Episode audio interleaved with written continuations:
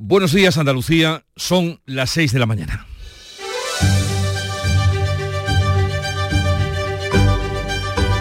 Despierta tu mente, descubre la realidad. En Canal Sur Radio, La mañana de Andalucía con Jesús Vigorra.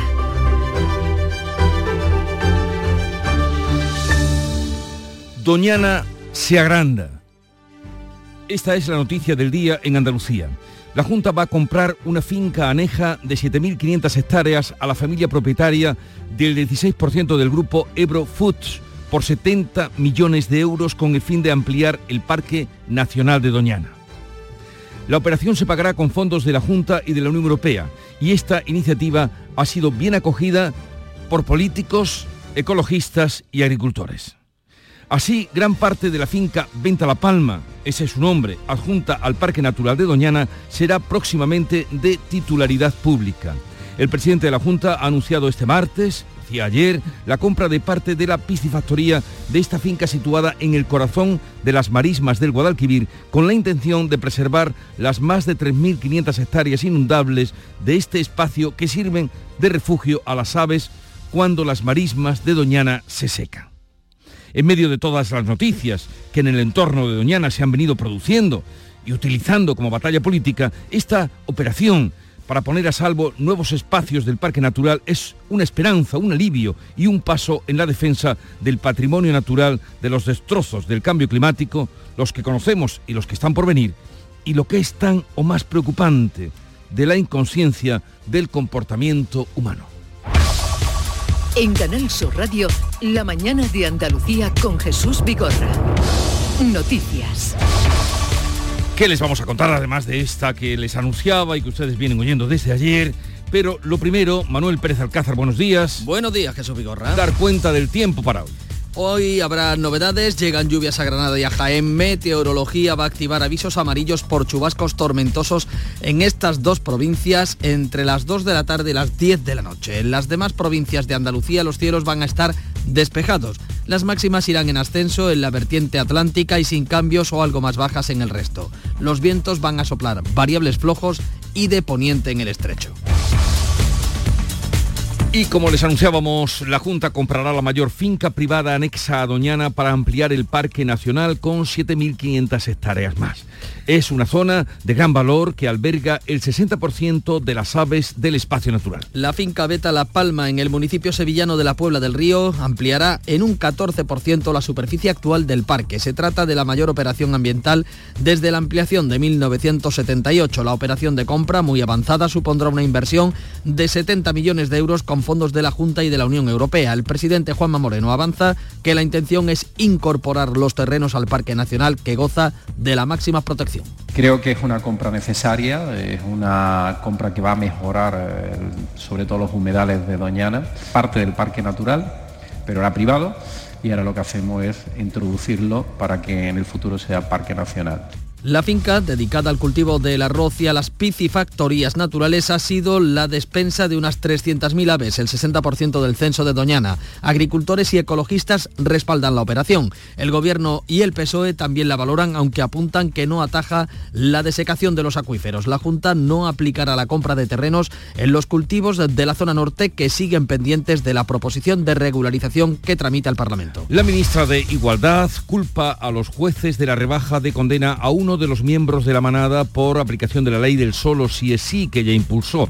La norma se hizo a raíz de la violación múltiple de ese grupo de sevillanos, jóvenes sevillanos, a una mujer en los Sanfermines. Tribunal, el Tribunal Superior de Justicia de Navarra ha rebajado en un año la pena de 14 a 15 años a Ángel Boza. El auto es recurrible y cuenta con un voto particular en contra de uno de los magistrados al que se va a agarrar la abogada de la víctima. El defensor de la manada, Agustín Martínez, asegura que la rebaja puede beneficiar al resto del grupo y arremete con ironía contra la ley y contra la ministra. Han hecho una ley que permite que se le reduzca la condena. Por lo tanto, eh, muchas felicidades a la señora Montero, muchas felicidades a Ione Belarra, a Victoria Rosell, a Ángela Rodríguez Pam, muchas felicidades a todas, porque si esa es la manera que tienen de defender a las mujeres. Montero achaca el auto a una mala interpretación de los jueces a los que Pablo Echenique define como rubiales con toga. La parte socialista del gobierno recuerda que la norma ya se ha reformado y califica de efecto no deseado la reducción de la condena.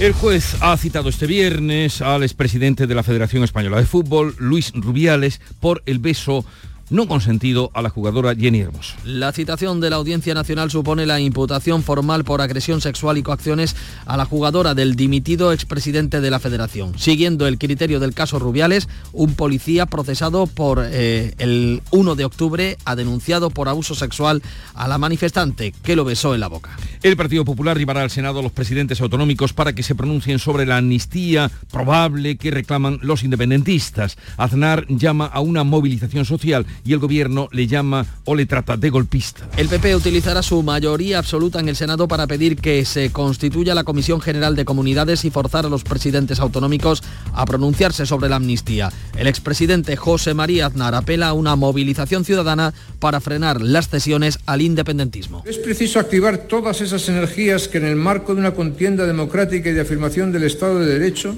tiene que plantar cara con toda la determinación a un plan que quiere acabar con la Constitución. La portavoz del Ejecutivo en funciones, Isabel Rodríguez, acusa de golpista a Aznar. Es cierto que no son nuevos en el Partido Popular, los hemos visto reincidentemente. Yo espero que se corrija esa dirección, porque ¿qué sería lo siguiente? La llamada a un alzamiento.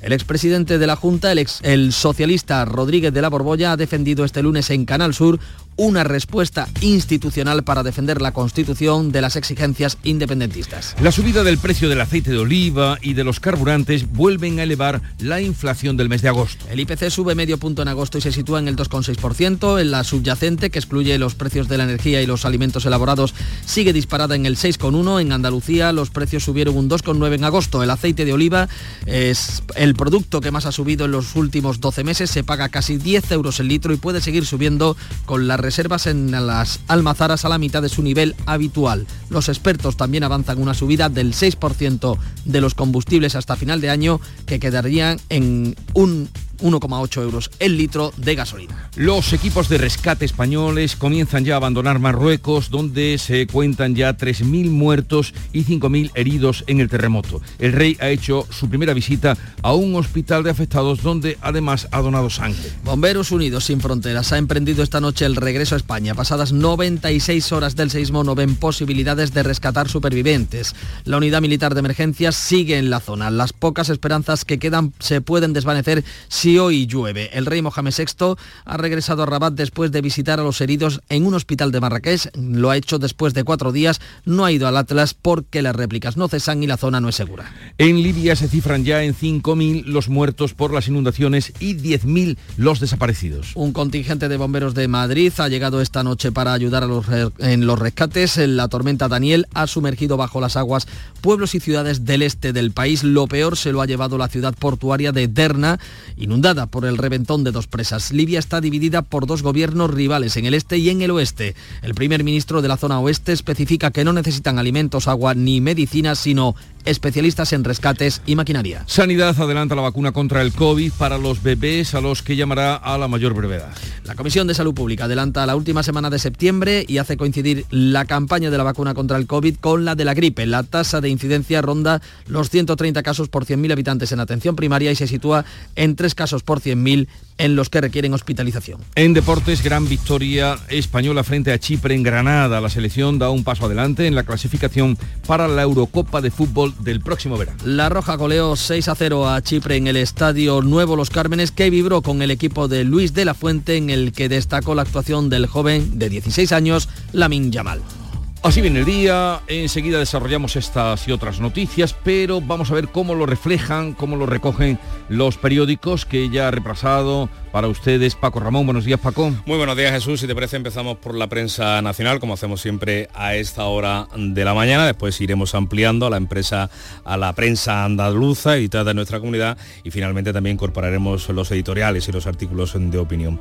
Llama a la movilización de Aznar contra la amnistía, esa llamada y la respuesta del gobierno llamando golpista al expresidente son algunos de los asuntos más destacados hoy por la prensa nacional, como decimos. ABC abre con la respuesta del Ejecutivo y titula El gobierno acusa de golpista a Aznar por pedir una movilización cívica contra la amnistía. La foto de portada es para el rey de Marruecos donando sangre. Ayer se acercó a un hospital de campaña en Marrakech para mm, atender, ver a las víctimas. El país se queda con Feijó, que admite que el PP tuvo contactos discretos con Junts. Ya en los sumarios de esta noticia recoge que Aznar arenga contra la amnistía con el lema antiterrorista basta ya y también la acusación de golpista al expresidente por mantener, dice, actitudes de ese calado. La foto es para el rey de Marruecos besando a un joven en la frente en la cama de un hospital con el brazo en cabestrillo. Mohamed esto aparece cuatro días después titula. En el mundo vemos como fotografía más destacada a Aznar que apremia al PP a liderar un basta ya. Sin embargo, la noticia de apertura es para una encuesta de Sigma 2 que lleva eh, al diario de Unidad Editorial a titular que Puigdemont ya rentabiliza su negociación con Sánchez y supera a Esquerra. Junts sería el partido independentista más votado si se repitieran las elecciones generales y ganaría influencia con otro escaño. En la, la hipotética convocatoria de autonómicas sería el PSC el que que ganaría esos comicios, pero el bloque separatista seguiría sumando mayoría. La vanguardia se olvida hoy casi por completo de la amnistía y las negociaciones por la investidura y abre con esta información. España lidera la Unión Europea en abandono escolar pese a dar más horas, más horas lectivas.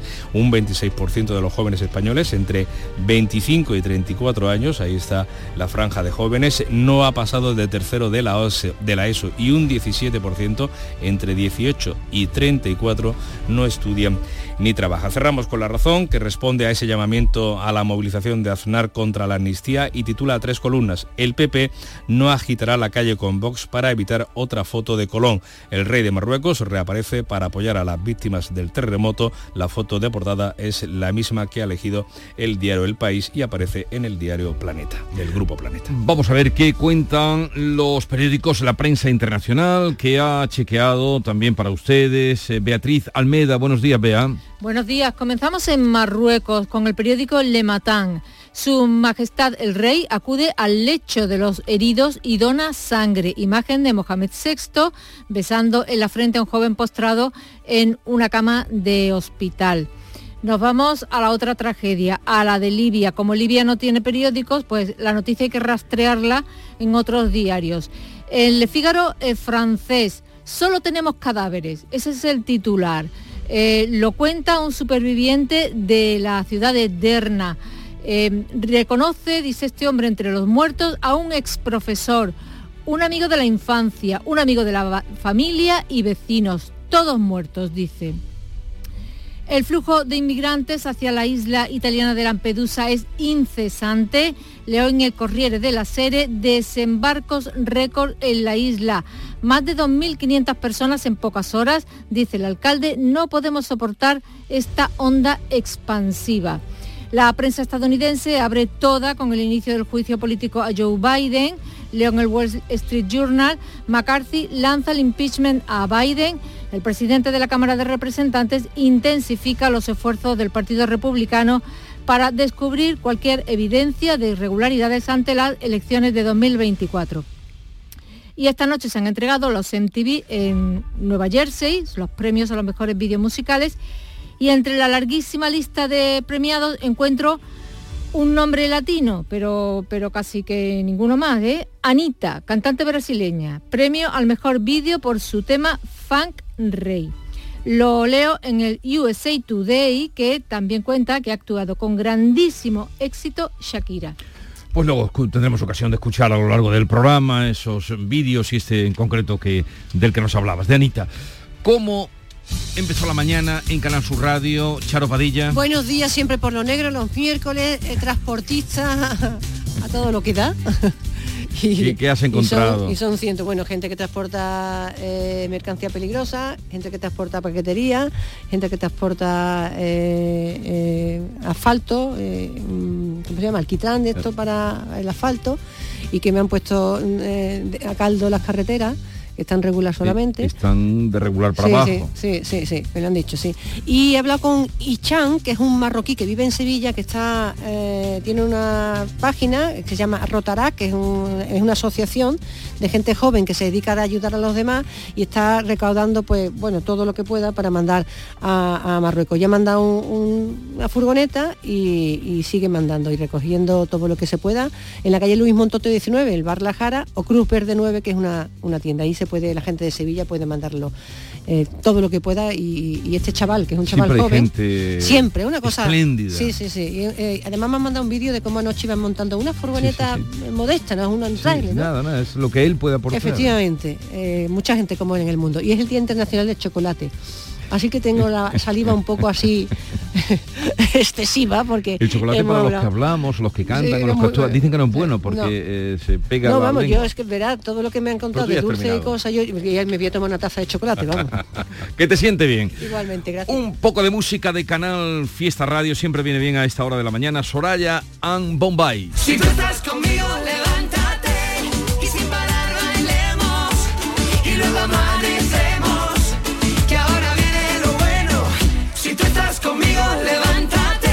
Esto es lo bueno, dice Soraya y Bombay, que actuarán hoy en el super acústico que ha convocado eh, Canal Fiesta Radio.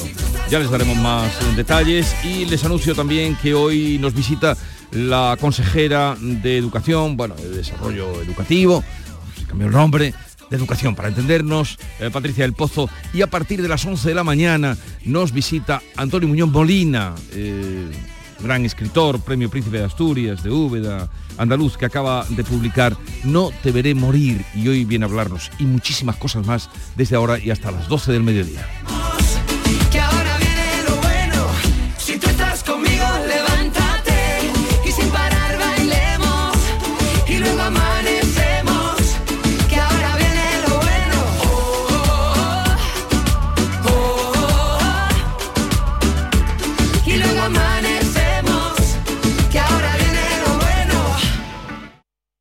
El deporte de Andalucía lo tienes en el pelotazo. Fútbol, baloncesto, motociclismo, fútbol sala. Con la información de nuestros equipos, los deportistas, el análisis de los partidos y competiciones, los protagonistas de la noticia. Todo lo tienes de lunes a jueves en el pelotazo. Recuerda, ampliamos horario a partir de las 10 de la noche. El pelotazo con Antonio Caamaño. Canal Sur Radio, la radio de Andalucía.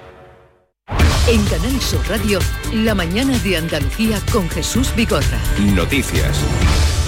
6 y 17 minutos de la mañana vamos a desarrollar lo más destacado de la actualidad que pasa por esa compra de la Junta de Andalucía a Eurofoods de la mayor finca privada anexa a Doñana para ampliar el Parque Nacional con 7.500 hectáreas. La operación, anunciada por el presidente de la Junta, Juanma Moreno, ha recibido el respaldo casi unánime y supone la ampliación del humedal que actualmente alberga el 60% de las aves de Doñana. Beatriz Rodríguez, buenos días. Muy buenos días. Finca Beta La Palma, ubicada en el municipio sevillano de la Puebla del Río, ampliará en un 14% la superficie actual del parque natural, preservando y evitando la desecación de una zona de enorme valor ecológico. Se trata de la mayor operación ambiental en el parque de los últimos 45 años, tras la ampliación de 1978. La operación de compra muy avanzada supondrá una inversión de 70 millones de euros con fondos de la Junta y de la Unión Europea. El presidente Juanma Moreno ha avanzado que su intención es incorporar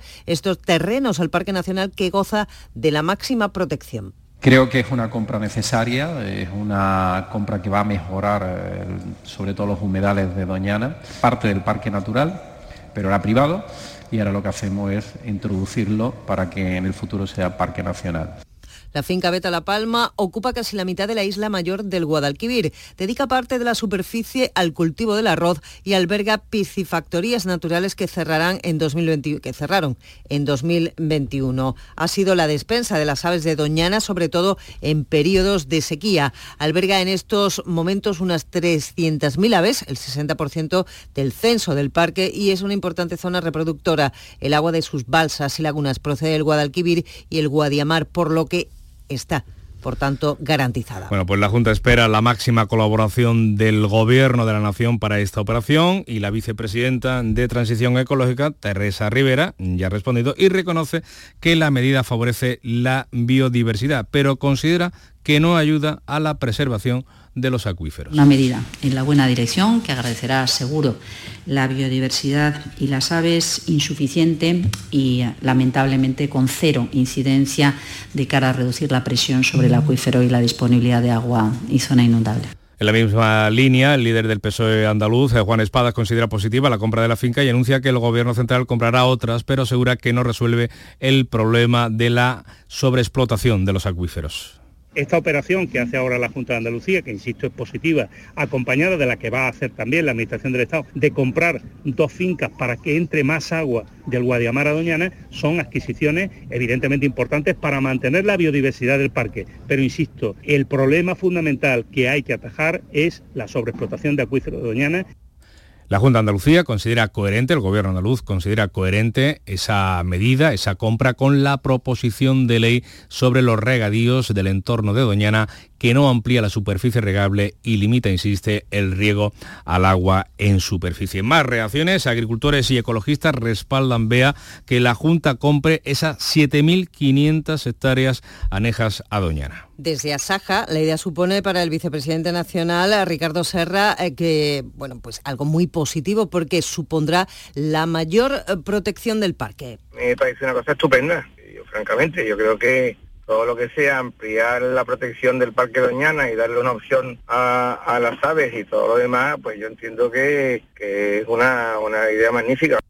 El secretario eh, general de la Unión de Pequeños Agricultores, Cristóbal Cano, también lo ha valorado. Bueno, todo lo que sea incorporar superficie al dominio público, a, a la gestión pública, pues de primera lo vemos como una buena noticia. Y el portavoz de Ecologistas en Acción, Juan Romero, considera también muy positiva esta decisión. Positivo porque supone recuperar parte del humedal transformado de las marismas del Guadalquivir.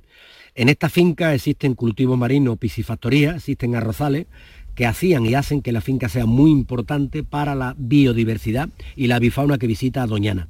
Desde el ecologismo también WWF considera este anuncio como interesante también, aunque matiza que la compra de la finca no viene a solucionar los problemas de las lagunas. 6 y 22 minutos. La mañana de Andalucía. Cambiamos de asunto, les contamos que el Superior de Justicia de Navarra ha rebajado en un año la pena impuesta a uno de los miembros de la manada en aplicación de la ley del solo sí es sí. La condena de 15 años de prisión de Ángel Boza queda ahora reducida a 14, aunque el auto todavía puede recurrirse. El abogado de los cinco condenados considera que esta reducción de la pena es fruto una norma, la ley del solo sí es sí, que ha dicho está mal hecha y responde estrictamente al cumplimiento de la nueva ley. Asunción Escalera. La abogada de la joven Teresa Hermida espera fundamentar su recurso en la existencia de un voto particular al fallo del Tribunal Superior de Justicia de Navarra que se refiere no solo a los plazos de la ley del sí es sí, sino a la entidad de los hechos. que no solamente debe atenderse a la cercanía de la pena de los 15 años, sino que, que también tenemos que tener en cuenta la gravedad de los hechos que llevaron a cabo estos señores. Por contra, el defensor de los miembros de la manada espera que se aplique la misma reducción al resto de condenados. Agustín Martínez. Cuando sea firme,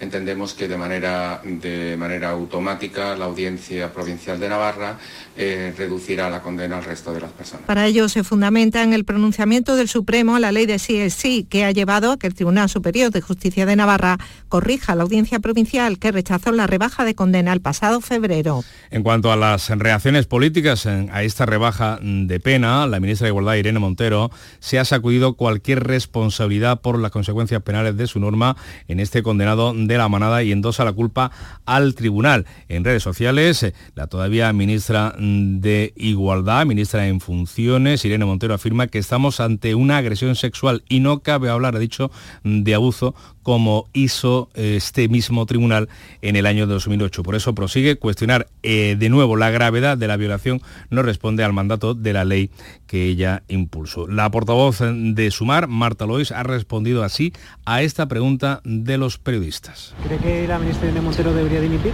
Bueno, esta, esta sentencia es una sentencia que, que lamentamos, que no nos gusta, pero no vamos a entrar en consideraciones sobre la ministra.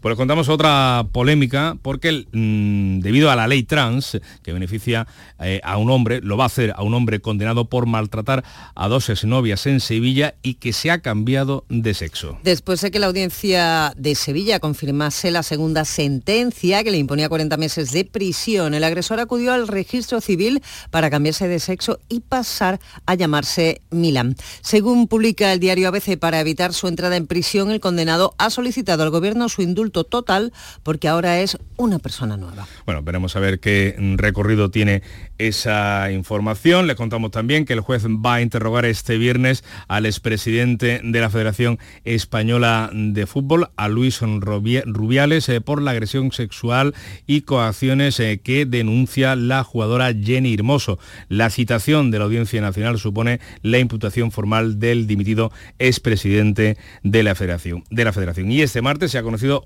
extracto de la entrevista que Luis Rubiales concedió al programa británico de Pierce Morgan sin censura, cuando Morgan le pregunta si habría procedido con un futbolista del mismo modo, con un hombre, que con la jugadora Jenny Hermoso contesta que sí y vuelve a, a exculparse de todo lo ocurrido. Puedo darte un pico, un pico es un beso de pequeña duración, pero de un error.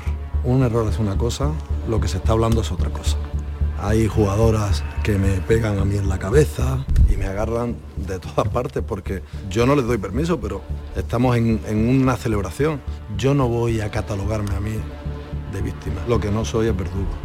No he hecho nada para esto que se ha montado.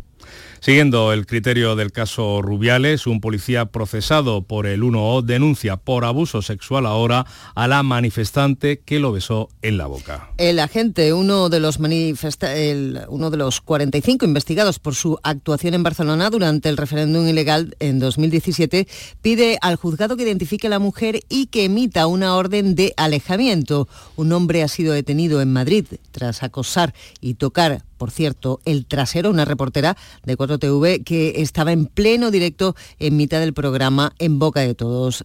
Esto es lo que le decía la periodista. Por mucho que quieras intentar preguntarnos de qué canal somos, de verdad me tienes que tocar el culo. Estoy haciendo un directo y estoy trabajando. De verdad, me gustaría que me dejaras trabajar. Pues así están las cosas eh, cuando el Parlamento andaluz inaugura hoy un nuevo periodo de sesiones con un pleno ordinario en el que comparecerán hasta tres consejeras. Son las de Educación, Patricia del Pozo, que va a informar del inicio del curso escolar, la de Salud, Catalina García, que dará cuenta de las últimas agresiones a sanitarios, y la de Hacienda, Carolina España, que va a presentar los datos de ejecución de los fondos europeos. Además, el presidente de la Junta va a responder a los grupos de la oposición sobre cuestiones como la sequía, el modelo territorial o la violencia machista. Sobre este último asunto, y con el apoyo del PP, la Cámara va a aprobar una propuesta del Partido Socialista para crear un grupo de trabajo en la lucha o para luchar contra la violencia machista. La mañana de Andalucía. En el programa del Yuyu siempre nos gusta mirar el lado bueno de la vida, por muy surrealista que sea, a la hora que sea, incluso a las 3 de la tarde. Sí, tenemos nuevo horario, pero con el formato de siempre, el mismo ambiente, las mejores fricadas y la alegría y la sonrisa más sinceras.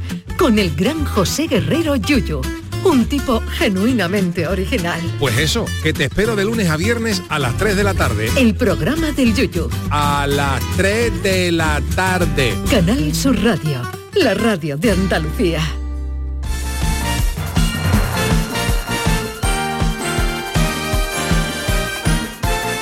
Vamos con el deporte, con la selección española y esa goleada anoche en Los Cármenes. Antonio Camaño, ¿qué tal? Buenos días. Hola, ¿qué tal? Muy buenos días. Partidazo de la selección española en Granada, en el Estadio Nuevo Los Cármenes, con un 6-0 ante Chipre que allana el camino hacia la clasificación del próximo europeo este verano en Alemania. Abrió el marcador Gaby, un andaluz y además Baena también, con debut andaluz de la selección española. El de Roquetas de Mar vio puerta en esa goleada de la selección española. Una selección española que deja Andalucía con buenas sensaciones. El pasado lunes lo hizo la sub-21, Anoche lo hizo la absoluta. Y la Audiencia Nacional ya ha puesto una fecha para que el expresidente de la Federación, Luis Rubiales, tenga que declarar como investigado en la causa abierta por el beso que dio a Jenny Hermoso. Será el próximo viernes 15 de septiembre, 24 horas después de admitir a trámite la querella impuesta por la Fiscalía. Y en el Sevilla, Fernando Reges afronta la que va a ser probablemente su última temporada en el Sevilla. 37 años va a cumplir al final de la próxima temporada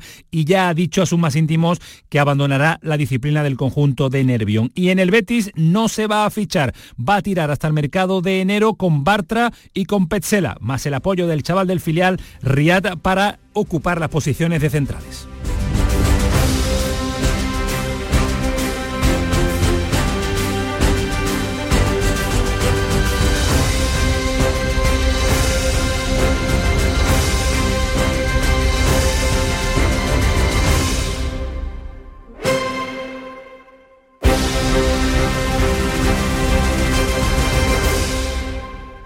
Canal Sur Radio, la radio de Andalucía.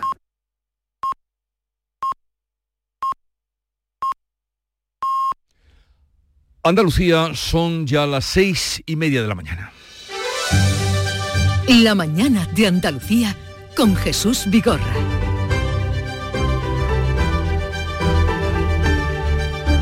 Y a esta hora vamos a dar cuenta con Bea Rodríguez de los titulares que resumen las noticias que les estamos contando este 13 de septiembre.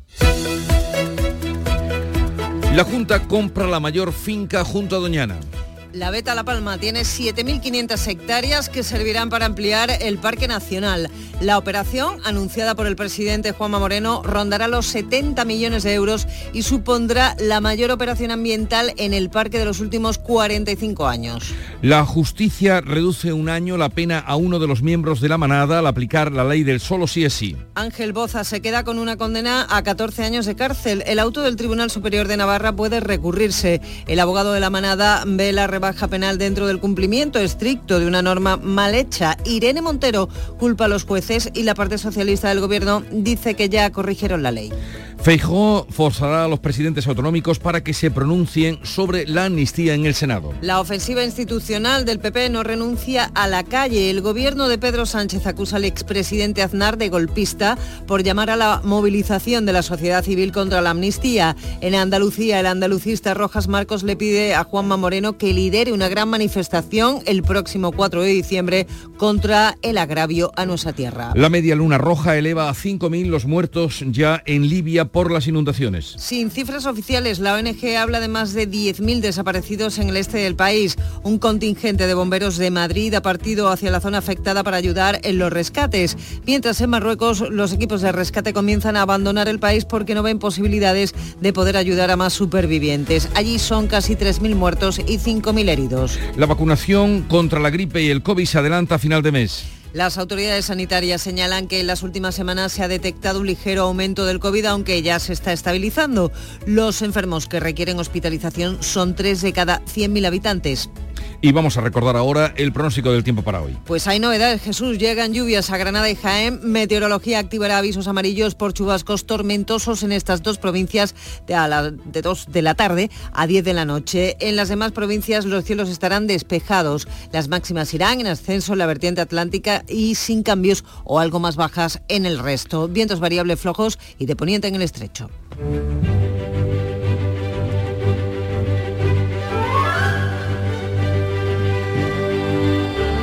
Vamos a los, en fin, los aspectos de este día. Eh, la iglesia celebra hoy a San Juan Crisóstomo, también conocido como Juan de Antioquía. Es el patrono de los predicadores y de la ciudad de Constantinopla.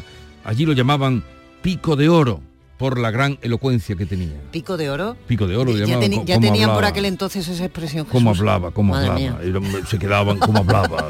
¿Convencía? Crisóstomo, cómo hablaba. Era un derroche de, de oírlo hablar. Y fue obispo de Constantinopla, por eso es el, el patrón de allí de Constantinopla. Bueno, fue el patrón de Constantinopla. Eh, tal día como hoy, de 1519, estamos en ese año, 13 de septiembre, fue la primera lotería española por concesión del rey Carlos I. Luego La se hizo más popular la de Navidad. Entonces no cantaban. no- no había- Luego ya evolucionando llegamos a la Lotería de Navidad, que es el día que nos lo pasamos divinamente aquí en la radio. El Día de la Salud. Eh, uh, y otra, otro recuerdo, tal día como hoy de 1985, no hace tanto, Nintendo lanzaba en Japón el videojuego Super Mario Bros., cuya serie es una de las más vendidas en la historia e incluso ahora ya triunfan con las películas. Y la cita de hoy es relativa a la justicia y dice, sé justo en el momento preciso. Toda justicia que tarda es injusta.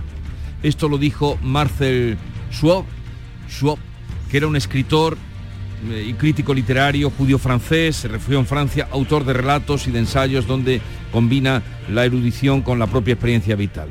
Sé justo en el momento preciso, toda justicia que tarda es injusta, que se hagan eco quienes, en fin, A la toro justicia de tiempo, ¿no? como el caso del Tribunal Constitucional que tres años después eh, le ha dado la razón a Teresa Rodríguez y su grupo ¿no? parlamentario. Luego hablaremos de eso, por cierto, porque vamos a hablar a partir de las 9 con Teresa Rodríguez. Y vamos ahora con la segunda entrega ya de lo que recoge, lo que cuenta la prensa andaluza, Paco Ramón. Pues mira, vamos a comenzar por el diario ABC en su edición de Sevilla, ya que ayer intervino el presidente de la Junta Andalucía en el foro mm, de ABC, donde anunció esa compra de la mayor finca con agua de Doñana. Es el titular que elige eh, ABC para su portada en Sevilla. También destaca otras frases en- del presidente andaluz sobre el modelo autonómico. Por ejemplo, dice que Andalucía es una comunidad histórica y garante de la igualdad. Recoge la petición del fundador del Partido Andalucista, de Rojas Marcos, que le pide a Juanma Moreno que organice una gran manifestación el 4 de diciembre, pues rememorando aquellas del año 1977. Sobre su posicionamiento eh, en el debate que hay mm, del modelo territorial, dice, y la amnistía sobre todo, dice Moreno, que está más cerca de Felipe González y Alfonso Guerra que el propio líder de los socialistas andaluces, que Juan Espadas.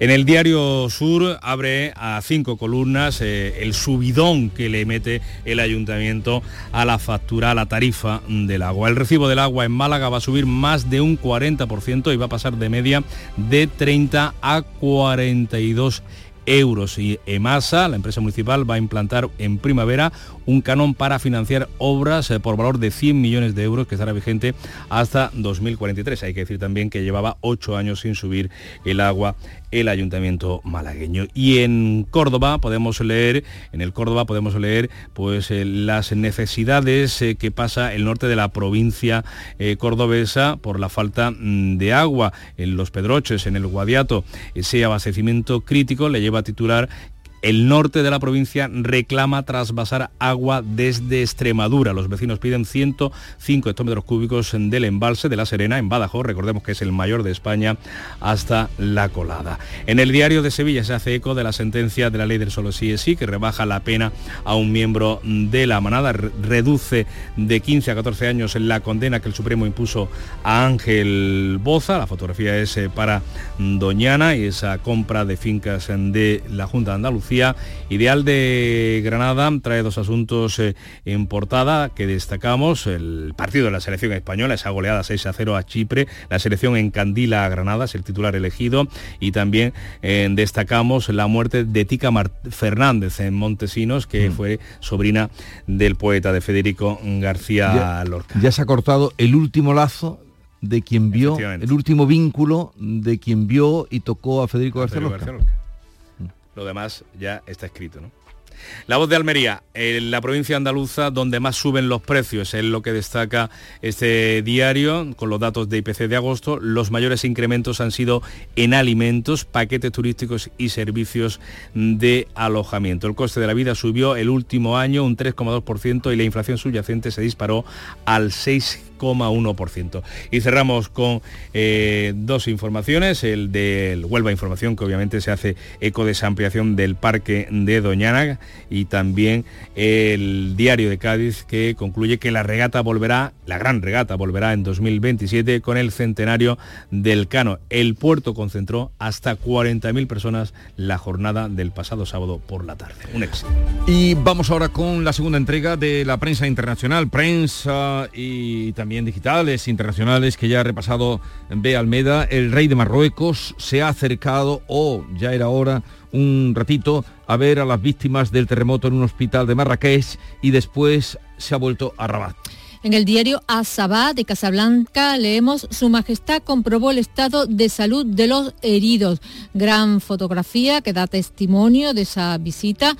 El gobierno se moviliza para agilizar la ayuda y acelerar la gestión de la crisis pero, esto lo digo yo, no lo dice el periódico, no acepta las manos tendidas de quienes le ofrecen ayuda, por ejemplo, de Francia y de Argelia. Leemos en Le Monde, en el francés Le Monde. Emmanuel Macron espera que la polémica se acalle por respeto a todos. Corresponde al rey y al gobierno de Marruecos organizar la ayuda, dice. Y en el diario argelino El Shoruk eh, informa de que las autoridades marroquíes rechazan la ayuda argelina. Primero les dijeron que sí y cuando ya tenían listos tres aviones declinaron la oferta. ¿Y qué cuenta la prensa de la catástrofe de Libia? Los periódicos británicos le dan bastante espacio. El Financial Times titula Se esperan 10.000 muertos. La recuperación será complicada por la debilidad del Estado, ya que facciones rivales dividieron el país en un mosaico de feudos en los últimos 12 años. Y en el metro también británico citan a un responsable de emergencias local que describe escenas apocalípticas. Hay cadáveres por todas partes, en el mar, en los valles y debajo de los edificios. Llegan a Italia 4.000 inmigrantes en un día, un récord absoluto. Lo podemos leer en todos los diarios italianos, aunque con bailes de cifras, de 2.500 hasta 4.000. En la República eh, titulan Récord de desembarco. La fotografía muestra numerosas barquitas atestadas de personas, son algunas de las 70 que han arribado a puerto. Y en Il Giornale, Europa ha decidido otra vez volver la cara a nuestro país, Francia cierra sus fronteras y Alemania anuncia que aplaza hasta nuevo aviso la acogida de las cuotas de solicitantes de asilo. ¿Con qué abren los tres grandes diarios estadounidenses? Pues todo con el inicio del juicio político a Biden, por ejemplo, en el Washington Post, McCarthy ordena que abran la investigación para saber si Biden se benefició de los negocios de su hijo. Lo acusan de abuso de poder, obstrucción y corrupción.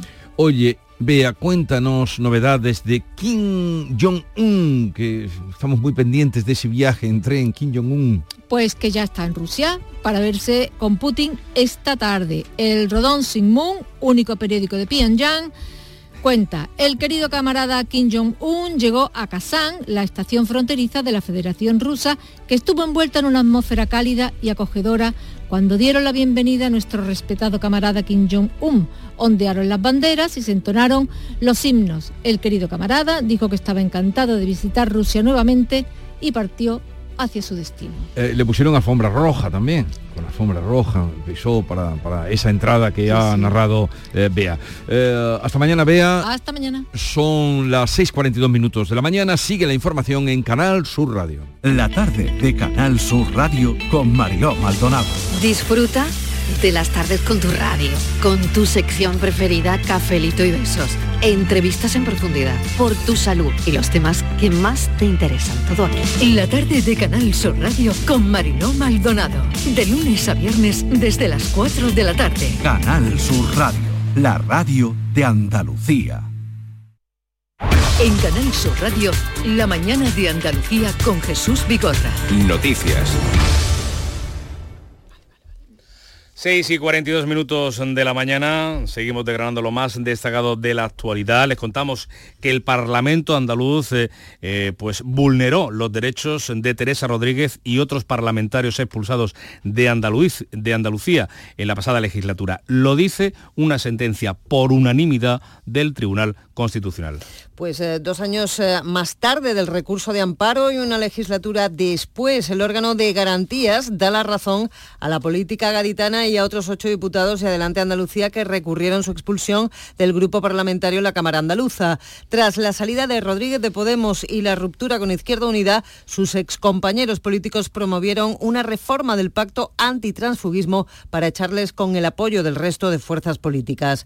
Aunque estaba previsto que el Constitucional analizara el asunto, antes del verano, finalmente se optó por posponerlo para no interferir en las elecciones del 23 de julio, una decisión que interpreta así la propia Teresa Rodríguez. Y que no me vengan con que el Constitucional nos da la razón para hacerle daño a la izquierda, que es el discurso de IU y de Podemos que tienen la sentencia escrita desde julio y no la han sacado para no hacerle daño a los partidos centralistas del régimen en las elecciones pasadas.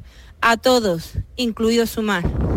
Recordamos que Rodríguez renunció a su acta de parlamentaria andaluza a final de año, al finales del año pasado, y ha retomado su actividad como profesora de instituto en la localidad gaditana de Puerto Real. Seguimos en clave política porque el PP va a llevar al Senado a los presidentes autonómicos para que se pronuncien sobre la amnistía que reclaman los independentistas catalanes. Los populares utilizarán su mayoría absoluta en la Cámara para pedir que se constituya la Comisión General de Comunidades y forzar a los presidentes autonómicos a pronunciarse sobre la amnistía y los pactos del PSOE con los independentistas. Núñez Fijo considera que Sánchez pretende una autoamnistía para lograr la investidura. Realmente esa amnistía es una especie de autoamnistía que él se puede dar a sí mismo para conseguir la presidencia del gobierno de España. Ética, moralmente eso es absolutamente reprochable. Jurídicamente entendemos que no cabe en la Constitución y por lo tanto estamos hablando de algo ilegal y desde el punto de vista político es inaudito pues siguiendo hablando de la amnistía, el gobierno ha acusado de golpista al expresidente José María Aznar por llamar a la movilización de la sociedad civil contra esa amnistía. Aznar afirma que lo que está en marcha es un desmantelamiento de la Constitución, por lo que considera necesaria una movilización ciudadana para frenar las cesiones al independentismo.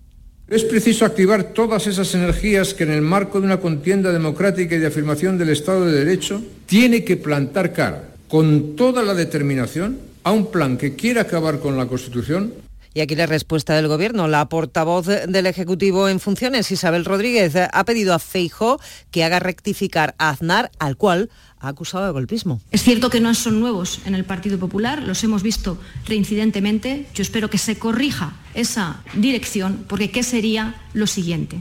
La llamada a un alzamiento. Pues salir a la calle, lo que ha pedido el fundador del Partido Andalucista, Alejandro Rojas Marcos, al presidente de la Junta, Juanma Moreno, para movilizar a los andaluces de cara al próximo 4 de diciembre y salvaguardar, dice, los derechos de Andalucía ante las negociaciones del PSOE con los partidos independentistas para la investidura de Pedro Sánchez, el veterano dirigente andalucista ha interpelado al presidente de la Junta para que, de la mano del resto de partidos políticos y en memoria del 4 de diciembre de 1977, los andaluces vuelvan a salir a la calle 46 años después para poner en su sitio Andalucía y hacer frente a la deriva separatista. En el foro de ABC, Rojas Marcos ha asegurado que España no se va a romper porque tiene muchos que la defienden, pero Andalucía sí tiene el riesgo de que se rompan sus derechos. Moreno ha tomado nota.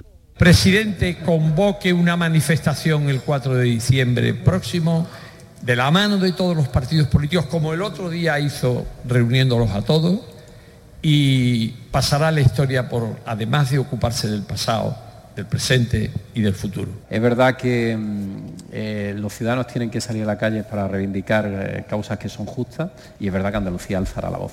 Eso no quepa la menor duda y estoy convencido de ello y alzará la voz en el momento que, sea más oportuno para hacerlo.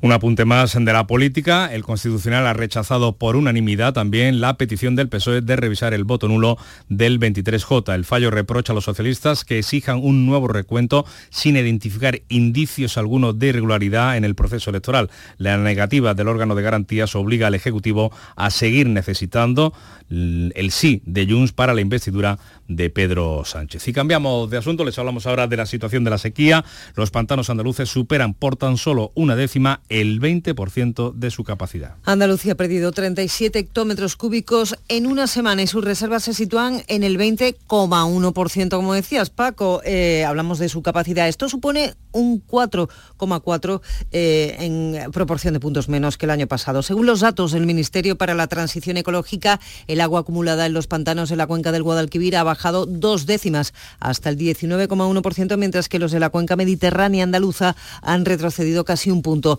hasta el 25%. Los embalses del Tinto, Diel y Piedras en Huelva también han perdido agua, aunque sus reservas están al 58,5% y los de Guadalete Barbate en Cádiz son los que presentan el nivel más bajo de toda Andalucía, con solo el 16,5% de su capacidad. Pues en medio de esta sequía, los malagueños van a pagar un 42% más por el agua en 2024 tras ocho años sin subidas. La nueva tarifa incluye un canon para financiar un plan de infraestructuras por importe de 100 millones de euros que se desarrollará durante los próximos 20 años para garantizar un abastecimiento de agua de calidad.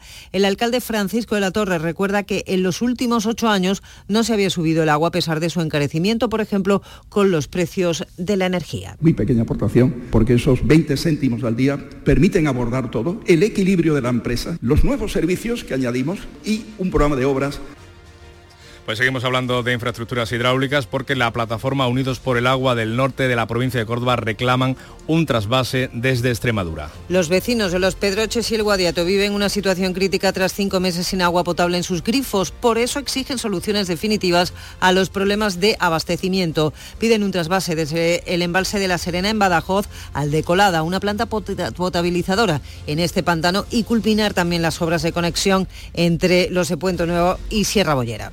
Pues así llegamos a las 7 menos 10 minutos de la mañana. Ya saben que es el tiempo de la información local la más cercana en Canal Sur Radio y Radio Andalucía Información.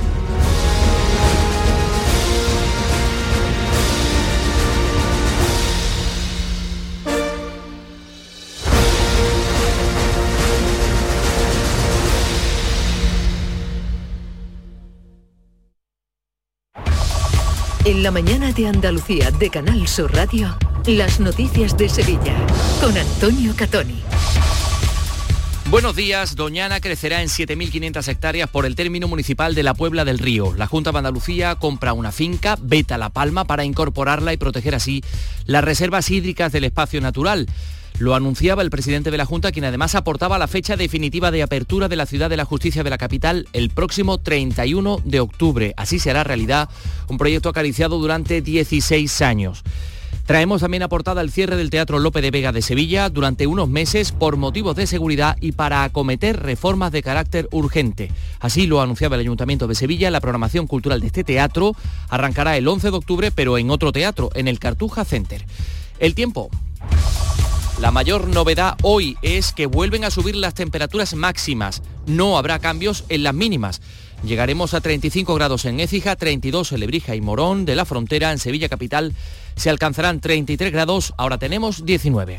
Los frigoríficos del ahorro, los frigoríficos Nevir. Selección de frío congelador, motor inverter para bajo consumo, enfriamiento rápido, silenciosos. Sí, sí, frigoríficos Nevir. En blanco o inox, puertas reversibles. Ya lo hemos dicho, somos los frigoríficos del ahorro. Nevir, en las mejores tiendas. En Canal Sur Radio, las noticias de Sevilla. La ciudad de la justicia abrirá sus puertas en Palmas Altas el 31 de octubre con 17 juzgados, 13 contenciosos y 4 de lo mercantil.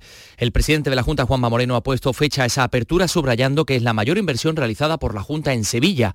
Son 170 millones para un proyecto que se hace realidad 16 años después, complicado, reconoce Moreno, y que va a necesitar su tiempo de adaptación, aunque está convencido de que funcionará.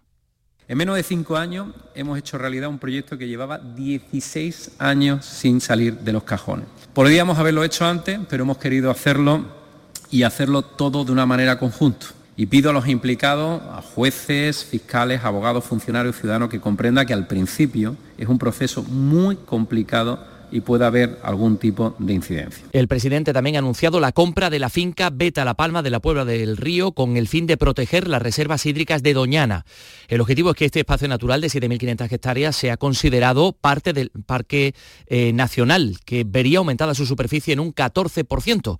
El presidente calcula en 70 millones de euros esta operación. Creo que es una compra necesaria, es una compra que va a mejorar eh, sobre todo los humedales de Doñana, parte del parque natural, pero era privado y ahora lo que hacemos es introducirlo para que en el futuro sea parque nacional. ¿Y cómo es Beta La Palma? Nos lo cuenta Asunción Escalera. Esta finca forma parte del espacio natural de Oñana y tiene diferentes usos, agricultura, ganadería y 3.200 hectáreas inundadas con agua de gran calidad donde se crían peces. Es un ejemplo de producción integrada con muchos espacios intactos y un gran valor ambiental, como nos cuenta Jorge Molina, autor del libro Doñana, todo era nuevo y salvaje. Es un espacio muy sorprendente, muy virginal, al fondo, al fondo de, de la marisma del Guadalquivir pegado al propio río y también a Doñana. Son 11.000 hectáreas con diferentes usos muy, realmente muy valiosas. El humedal forma parte de la Red Natura 2000 de especial conservación y es zona de especial protección para las aves. Son las 6 y 53. En Logística Castillo disponemos de terreno para estocaje de contenedores y maquinaria portacontenedores para la manipulación y reparación de los mismos. Instalaciones con almacenaje en ambiente, refrigerado y congelado. Todos los servicios de transporte multimodal y gestión logística integral al cliente adaptado a sus necesidades. Logística Castillo, tu gestor estratégico en Sevilla para todo el sur peninsular. Damas y caballeros, Dumbo el musical llega a Lago un espectáculo familiar que rompe barreras, donde la música, la diversión y la inclusividad serán los grandes protagonistas. Participa ya en el sorteo de plazas VIP y podrás llevarte un viaje con tu familia a París. Más información en lago.es. En Canal Sur Radio, las noticias de Sevilla. Con Antonio Catoni. El Teatro Lope de Vega no acogerá ningún espectáculo esta temporada por problemas de seguridad. El emblemático espacio escénico va a permanecer cerrado y su programación se va a trasladar al Cartuja Center y a Fibes. Más datos, Carlos López. Los daños se concentran principalmente en la bóveda de la sala y el telón cortafuegos, carencias que ya ocasionaron el cierre temporal durante la pasada bienal. La responsable de Cultura del Ayuntamiento Espalense, Minerva Salas, ha lamentado la inacción del anterior equipo de gobierno. Hemos estado intentando revertir esa situación del todo heredada pero las condiciones tan lamentables en las que nos hemos encontrado una joya como el Teatro Lope de Vega no lo han permitido. La programación incluye 44 espectáculos de música, danza y circo. Según el Grupo Municipal Socialista, lo que hay detrás de todo esto es la voluntad del equipo de gobierno de cerrar el Lope de Vega. Lo ha dicho la concejal Miriam Díaz, que acusa al alcalde de estar orquestando una gran mentira. Han mentido a la ciudadanía y a la industria cultural porque desde principios de agosto han venido diciendo que la programación seguiría su curso y que sería presentada inminentemente. Hoy aportan un informe elaborado por el director técnico del teatro, que no es ni arquitecto, ni ingeniero, ni tiene competencias ni formación también se ha presentado la portada de la Feria de Abril del próximo año, obra del arquitecto italiano Davide Gambini, que representa el pabellón Mudéjar de la exposición del 29, es decir, la sede del Museo de Artes y Costumbres Populares. El autor ha explicado que quería mostrar un lugar que todos reconocieran al llegar a la feria. Es una composición bastante tradicional para una portada de la feria, o sea, con un cuerpo principal y dos torres laterales. Y el cuerpo principal tiene un poquito más de altura y todo el conjunto tiene mucha decoración de estilo eh, regionalista y, eh, inspirado a la arquitectura mudeja. El alcalde ha anunciado que después de la feria habrá una consulta para que los sevillanos decidan si vuelve al formato de seis días o se mantiene en el formato actual. El Ayuntamiento de Sevilla ha pedido a la jueza que no se ejecute la sentencia en la que se establecía repetir las oposiciones de la Policía Local del año 2012 por la filtración de los exámenes. Ha dicho el alcalde, ha explicado que se ha, cambiado de postura porque la persona que se querelló también ha pedido que no se ejecute esa sentencia y por problemas de seguridad. Este es un tema que al Ayuntamiento de Sevilla le creaba un problema importante de seguridad ciudadana. Saben que nos faltan casi 500 policías locales todavía, aunque ya este año hemos sacado 71 plazas, pero falta todavía mucho por hacer. Y la posibilidad o el hecho de quedarnos de golpe de un día para otro sin 45, 46 policías, pues crea un problema importante en la ciudad de Sevilla. Hoy tendrá lugar el acto de entrega del primer avión de transporte militar encargado por la India a Airbus y el Consejo de Ministros además ha aprobado la firma del contrato correspondiente a la adquisición de 16 aviones, también modelo Airbus del C295, exactamente el mismo modelo que hoy se va a encargar. Estos modelos que se encargan en Sevilla se van a destinar a la flota de patrulla y vigilancia marítima del Ejército del Aire. Por cierto, el aeropuerto de Sevilla ha cerrado el mejor agosto de su historia, más de 717.000 pasajeros. Hablamos de un 16,4% más que en el mismo periodo de 2022. Con los datos en la mano, todo apunta a que la pandemia eh, está más que superada. Los vuelos nacionales han aumentado un 10%, las conexiones con el extranjero han subido casi un 24%. Lo decía así el director de San Pablo, Sergio Millanes. El nacional es el, bloque que, tenemos con, con mayor número de pasajeros, pero es muy significativo que se está acercando la diferencia entre el nacional e internacional. Em, ahora estamos prácticamente en el 50% cada uno. El nacional ha subido em, un 10%, pero el internacional ha subido por encima del 23%, con lo cual se está recortando esa brecha que se amplió en el momento de la pandemia. El Tribunal Superior de Justicia de Navarra ha rebajado en un año de 15 a 14 la pena de prisión impuesta a uno de los miembros de la manada por la violación grupal de los Sanfermines del año 16, tras el pronunciamiento del Supremo a la ley del sí y tras el rechazo un primer recurso presentado a la Audiencia Provincial de Navarra. El abogado de los condenados espera que se aplique la misma reducción al resto de sus representados. Agustín Martínez. Cuando sea firme, entendemos que de manera, de manera automática la Audiencia Provincial de Navarra eh, reducirá la condena al resto de las personas. Lo que se va a reducir única y exclusivamente es la pena que se aplicó en relación al delito de la agresión sexual. Entonces, única y exclusivamente se reducirá la pena de los 15 años a 14. Y vamos con los deportes. Antonio Camaño, buenos días. Hola, ¿qué tal? Buenos días. El Betis, eh, de la mano de la dirección deportiva que encabeza Ramón Planes, ha analizado la situación en los últimos días y definitivamente no va a fichar a nadie en estos momentos, salvo alguna urgencia de lesión. La nómina de centrales, por lo tanto, se queda durante estos meses con Petzela, Bartra y Chadi Riad, el chaval con ficha del filial. Todo hace indicar que se hará el esfuerzo en el mercado de invierno en enero por traer a un central. Y en el Sevilla, Fernando Reges afronta la que va a ser su última temporada en el conjunto conjunto hispalense. El brasileño cumplirá 37 años cuando termine la temporada y ya maneja la idea de dar un paso al lado para emprender nuevos desafíos. La Real Orquesta Sinfónica de Sevilla que pone a la venta su abono joven para la próxima temporada para menores de 30 años, precio fijo de 60 euros para 12 conciertos del ciclo Gran Sinfónico. 19 grados a esta hora en Sevilla Capital.